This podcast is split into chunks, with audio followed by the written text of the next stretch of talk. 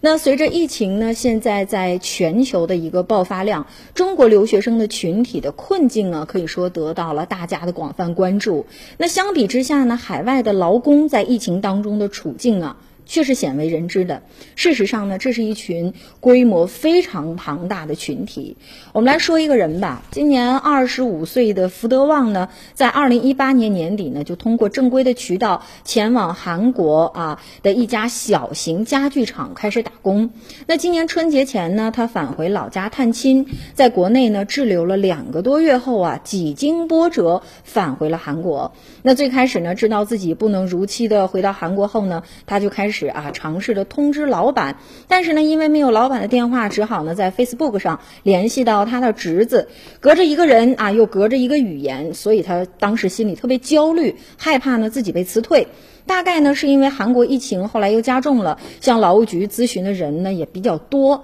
后来呀，他们就建立了一个微信群。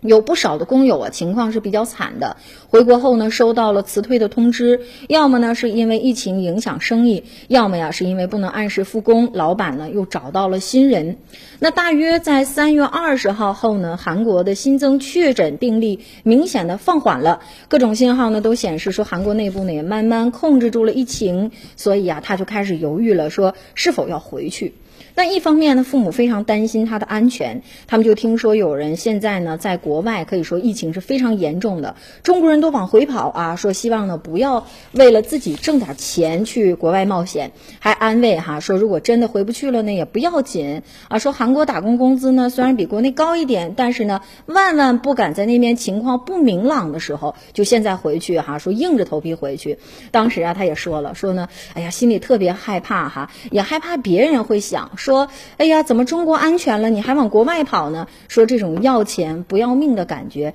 着实是怕人笑话自己哈。现在呢，他说他已经住进了韩国的集中隔离点，已经大概呢有两周的时间了哈，马上呢要结束隔离了，但是呢自己还是要工作挣钱的，在自己确定自己健康和安全的情况下，也希望自己赶快的复工。